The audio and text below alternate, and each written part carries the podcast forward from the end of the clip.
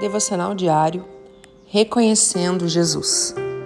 Quero compartilhar com você um texto que conta um episódio em que Jesus entrou na casa de um fariseu.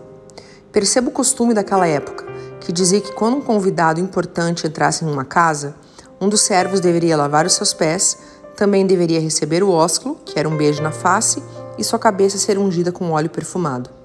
Tudo isso era honrando o convidado e que não foi feito pelo fariseu, mas uma pecadora reconheceu o importante convidado que estava naquela casa: Jesus.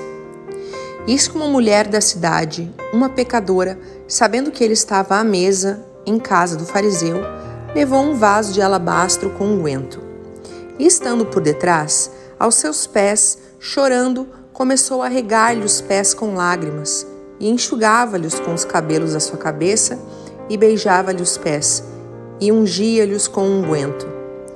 Quando isso viu o fariseu que o tinha convidado, falava consigo, dizendo: Se este fora profeta, bem saberia quem e qual é a mulher que lhe tocou, pois é uma pecadora.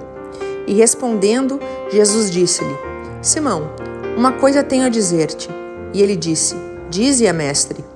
Um certo credor tinha dois devedores. Um devia-lhe quinhentos dinheiros e outro cinquenta.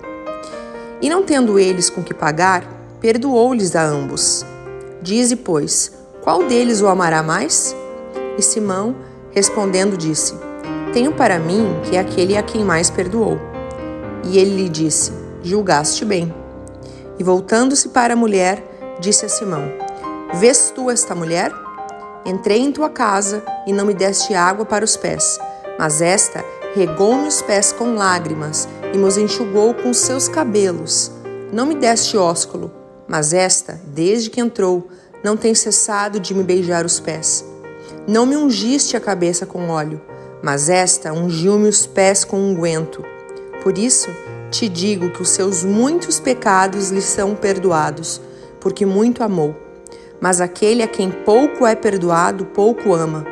E disse a ela: os teus pecados te são perdoados. Lucas 7, 37 a 48. Amém? Deus te abençoe. Pastora Ana Fruit Labs.